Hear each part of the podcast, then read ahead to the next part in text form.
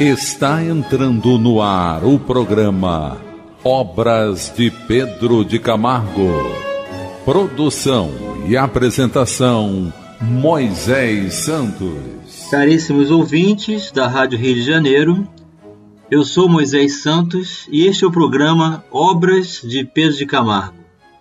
Estamos buscando o entendimento da doutrina espírita através do livro O Mestre na Educação, autor Pedro de Camargo, pseudônimo Vinícius, editora da Federação Espírita Brasileira. Hoje vamos estudar o capítulo 21, sob o título Dever Paterno. Como sempre, Pedro de Camargo muito preocupado com o processo da educação do espírito e das relações que se estabelecem através do concurso da família, e que a doutrina espírita não apresenta nenhuma restrição, nenhum preconceito contra qualquer opção, qualquer orientação sexual, qualquer forma de amor, de união conjugal, porque o dever paterno é antes uma condição do coração, e onde houver amor, onde houver dedicação, acolhimento, e luz para restabelecimento das uniões dos espíritos, aí estará a presença de Deus. Então ele começa duas verdades muito simples devem estar presentes na imaginação dos pais. De um saco vazio nada podemos tirar. De um terreno inculto, abandonado, nenhum bom grão podemos colher. Estas duas asserções, banais em aparência, naturalmente servirão para lhes trazer à mente um fato de suma importância: a educação dos filhos. Sim, meu caro ouvinte, porque somos espíritos. Reencarnamos e temos nos exemplos dos nossos responsáveis a oportunidade de reajustamento perante as leis de Deus. Porque a experiência é muito importante. O exemplo fala mais alto que as palavras. Então é muito importante a formação da família, o exercício do bem, a luz projetada através dos atos, das convicções. Os pais devem oferecer aos filhos essa apresentação de que somos espíritos, apresentar Jesus em suas vidas e a sua religião, até que ele faça a sua escolha mas no início é muito importante que ele receba as nossas diretrizes paternas. Sim, se eles descurarem o cumprimento deste dever, chegará o dia em que debalde procurarão obter alguma coisa dos filhos. Estes lhes darão o que se pode tirar de um saco vazio, ou aquilo que se pode colher de um terreno abandonado. Então, a princípio, essas duas assertivas aparentemente banais representam um fundo filosófico, um fundo extraordinário de reflexão para todos nós. Do nada não sai nada. Então é preciso estabelecer esse esforço, é preciso que os pais se conscientizem da grande importância que oferecem aos filhos os seus exemplos, as suas diretrizes, a sua experiência. Quem ama nunca desiste, meu caro ouvinte. A autoridade paterna, elemento indispensável na orientação e direção da mocidade, não surge do vácuo nas ocasiões prementes das grandes necessidades, dos lances aflitivos em que ela é reclamada. Se essa autoridade existe, apresenta-se, impõe-se, age, luta e consegue. Aqui Pedro Camargo está falando de uma autoridade, mas essa autoridade não é aquele constrangimento daquela condição absoluta do uso da força, mas sim a autoridade moral. Porque a conquista dos valores do espírito, exercidas através do seu esforço, é contagiante. É dessa autoridade que ele se refere. Se não existe, é escusado apelar-se para ela, no paroxismo de qualquer aflição. A autoridade paterna se desenvolve paulatinamente, o que significa gradativamente, pouco a pouco. como fruto da educação que os pais dão aos filhos. Quando essa educação se funda na base sólida de exemplos dignos e elevados, ela se desenvolve e frutifica como as plantas de valor. Pretendê-las num dado momento, como façanha de um prestidigitador, e aqui ele usou esse recurso para explicar aquela pessoa que tem habilidade de iludir, um ilusionista ou um mágico. Ou seja, como se vai tirar uma condição relacionada a um hábito, a uma cultura, a uma conquista gradativa de exercício do esforço e determinação de uma hora para outra. Não será possível. É ilusão que nenhum pai sensato deve alimentar. Vamos buscar as diretrizes libertadoras na doutrina espírita a esse respeito. Diretrizes libertadoras. O Livro dos Espíritos, questão 964. Mas será necessário que Deus atente em cada um dos nossos atos para nos recompensar ou punir? Esses atos não são, na sua maioria, insignificantes para Ele?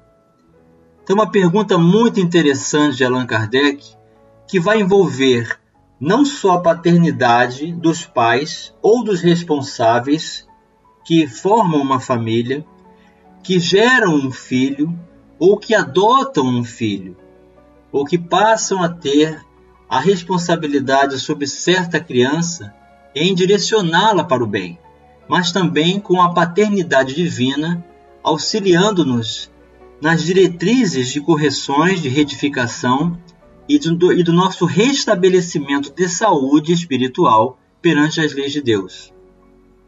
Então os Espíritos respondem: Deus tem suas leis a regerem todas as vossas ações. Se as violais, vossa é a culpa. Indubitavelmente, quando um homem comete um excesso qualquer, Deus não profere contra ele um julgamento, dizendo-lhe, por exemplo, foste guloso, vou punir-te. Ele traçou um limite. As enfermidades e muitas vezes a morte são a consequência dos excessos. Eis aí a punição. É o resultado da infração da lei. Assim em tudo. Então, o que os Espíritos estão nos explicando aqui? Que não existe na paternidade divina, na justiça divina, uma ação vingadora de Deus. Não existe uma ação é, exterminadora de Deus de punição. Nas suas próprias leis, Deus estabeleceu limites e recursos educativos para que cada um de nós, com o uso do livre-arbítrio, possa fazer as suas escolhas e observar nas consequências dessas escolhas as condições então de eh, valores penosos que surgem em função dessas escolhas. São as consequências. E essas consequências são prejudiciais em nós mesmos quando é o resultado desses excessos que praticamos. E aí vem Allan Kardec na sua contribuição, em seu comentário, nos ajudar. Todas as nossas ações estão submetidas às leis de Deus.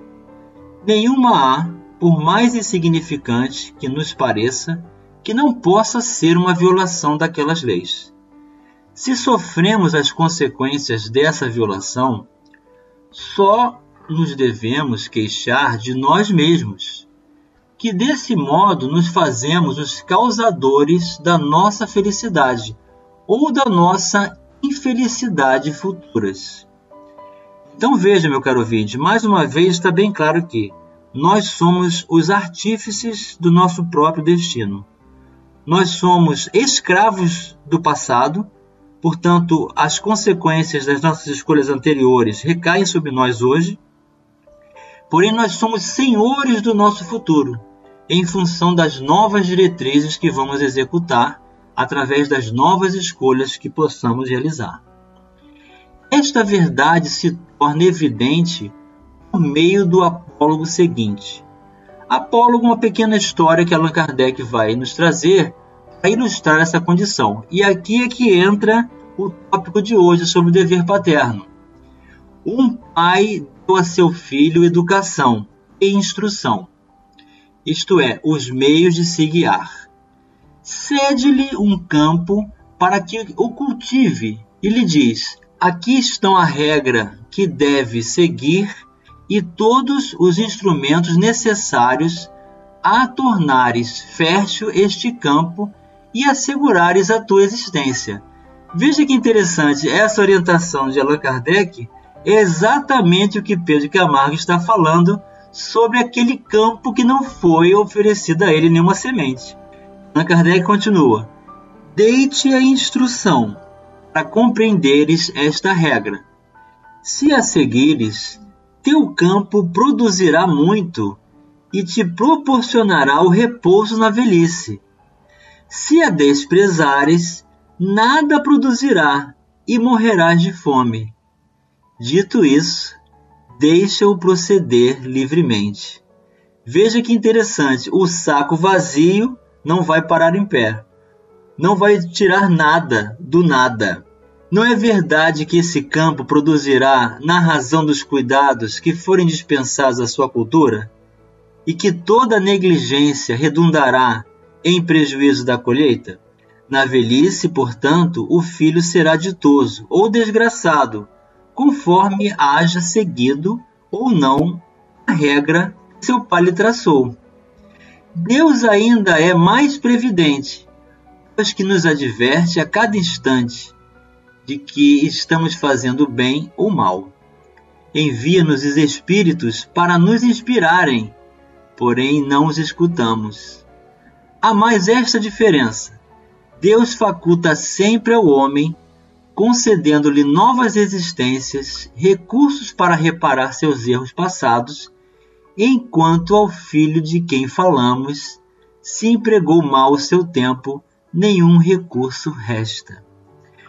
Então veja o esclarecimento da doutrina espírita, do comentário de Allan Kardec, em concordância exata com as palavras de Pedro de Camargo, que tem essa noção de um campo que vai ser produzido, que nos é dado como condição de trabalho para produzirmos. Então, a semente que nós vamos plantar nesse campo são os nossos atos, são as nossas escolhas são os nossos recursos, a nossa participação da vida como um todo em abundância, como consequências, para tirarmos dela a nossa felicidade ou a própria infelicidade.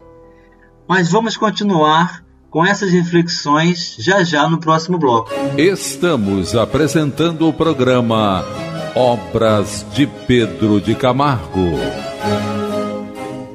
Caríssimos ouvintes da Rádio Rio de Janeiro, voltamos agora para o segundo bloco do programa de hoje, em que estamos estudando o capítulo 21 do livro O Mestre na Educação Dever Paterno. Há exemplos não contestados de filhos bons e dignos, a revelia da influência doméstica, e outros que são maus, a despeito dos desvelos paternos Porém, tais casos são exceções, que não anulam a regra, e menos ainda os deveres dos pais no que concerne à formação do caráter de seus filhos. Eis o que se dá, meu caro ouvinte. Muitos pais não oferecem os recursos das expectativas de que se aguardam da boa conduta, dos bons exemplos, da moral cristã, e os filhos fazem escolhas valorosas, independente desses exemplos que não são sólidos, que não são libertadores, que não deveriam ser seguidos. E também ocorre dos pais que se desvelam, que apresentam todas as condições de esforços e exemplos dignos, e são exemplos vivos de amor, mas os filhos não seguem. Mas Pedro Camargo está ensinando: isto são exceções porque na maioria das vezes os bons exemplos vão contagiar, vão estabelecer, no mínimo, sementes para que no futuro despertem dentro desses campos valorosos oferecidos pelos responsáveis. É o dever paterno. Vamos retirar este véu. Retirando o véu. Do Evangelho segundo o Espiritismo, capítulo 28, Coletânea de Preces Espíritas. O item Por uma Criança que Acaba de Nascer. É o item 53, Prefácio.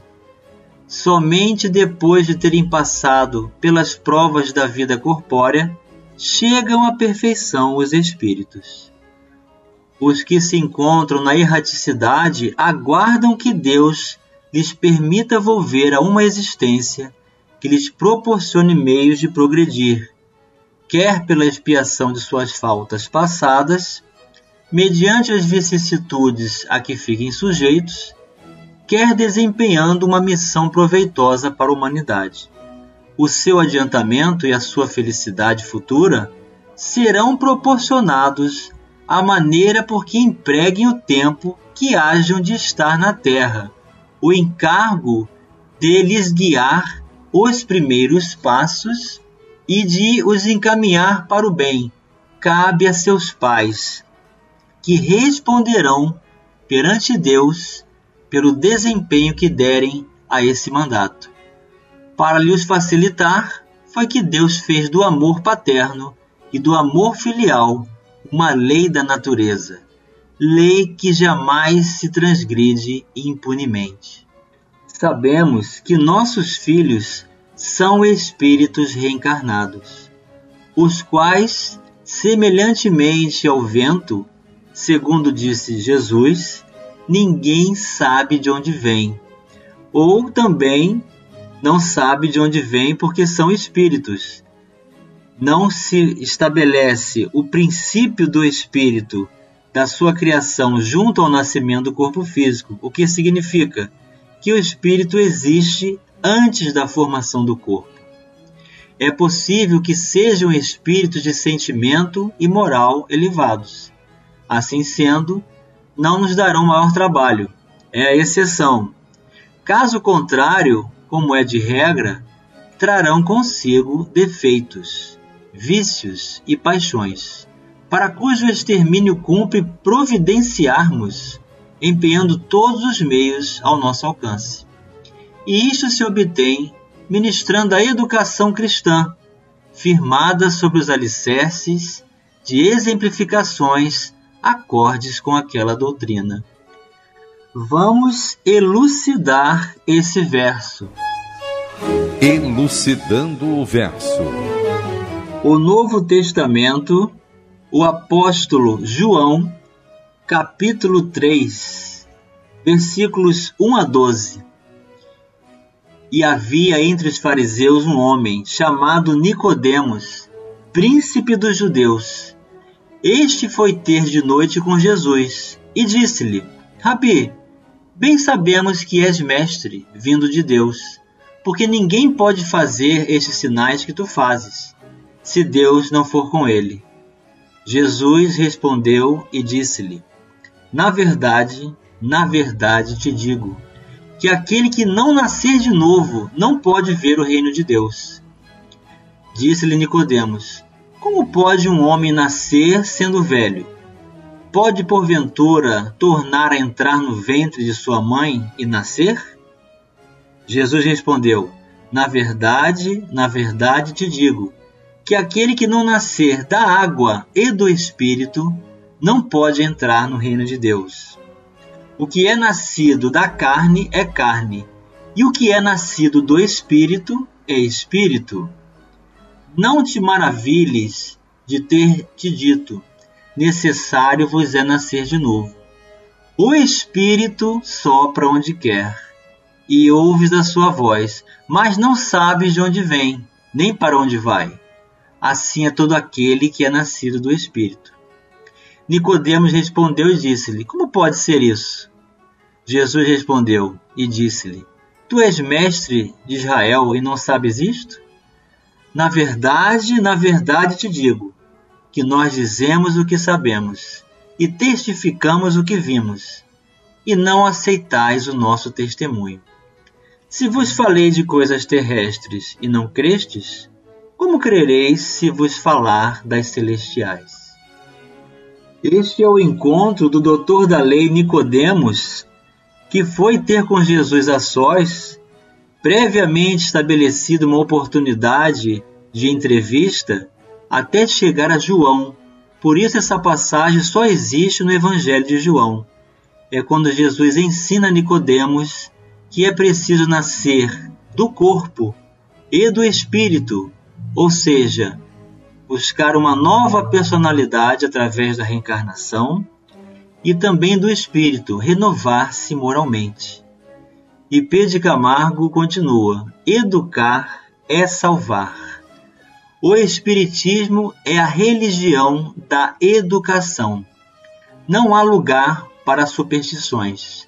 Na trama urdida pelos postulados cristãos, que o Espiritismo veio restaurar em toda a sua verdade. Eduquemo-nos, pois, e eduquemos os nossos filhos. Um mau chefe de família nunca pode ser um bom espírita. E chegou a hora, meu caro ouvinte, de você receber a mensagem do Mestre. Mensagem do Mestre. Mateus, capítulo 7, versículos 7 a 12. Pedi e dar-se-vos-á. Buscai e encontrareis. Batei e abrir-se-vos-á. Porque aquele que pede, recebe, e o que busca, encontra e ao que bate, abrir-se-lhe-á. E qual dentre vós é o homem que, pedindo-lhe pão, o seu filho lhe dará uma pedra? E pedindo-lhe peixe, lhe dará uma serpente? Se vós, pois, sendo maus, sabeis dar boas coisas aos vossos filhos, quanto mais vosso Pai, que está nos céus, dará bens aos que lhe pedirem? Portanto, tudo o que vós quereis que os homens vos façam, fazei-lo também vós, porque esta é a lei e os profetas. Eis a mensagem para os nossos corações, meu caro ouvinte, as palavras de Jesus, os ensinamentos que ele nos trouxe, auxiliando-nos a fazer a distinção entre espírito e matéria a necessidade da união do espírito com a matéria para intelectualizar a matéria, para nos retificarmos perante as leis divinas, para desenvolvermos os valores do bem, os tesouros dos céus, as virtudes que nos cabe conquistar através do nosso empenho, da nossa determinação. Então é através desse concurso magistral dessa ideia genial de Deus, que é a formação da família, que nós temos a oportunidade de conviver, aprender a tolerar, aprender a servir, aprender a amar, silenciar, oferecer o Evangelho primeiramente, sempre, se for necessário, usemos as palavras, mas que o Evangelho seja sempre para nós no seu conteúdo mais profundo acerca dos valores de libertação do espírito, a oportunidade de crescimento, de luz, de plenitude e de saúde que todos nós podemos desfrutar, elegendo Jesus como nosso guia e modelo. Então, que a nossa responsabilidade paterna perante os nossos filhos seja sempre essa tarefa bendita de busca de aperfeiçoamento dos nossos valores em busca de uma sociedade melhor. Muita paz, muita luz, um grande abraço e até o próximo programa. Você ouviu o programa Obras de Pedro de Camargo. Produção e apresentação Moisés Santos. E Santos. E Santos. E Santos.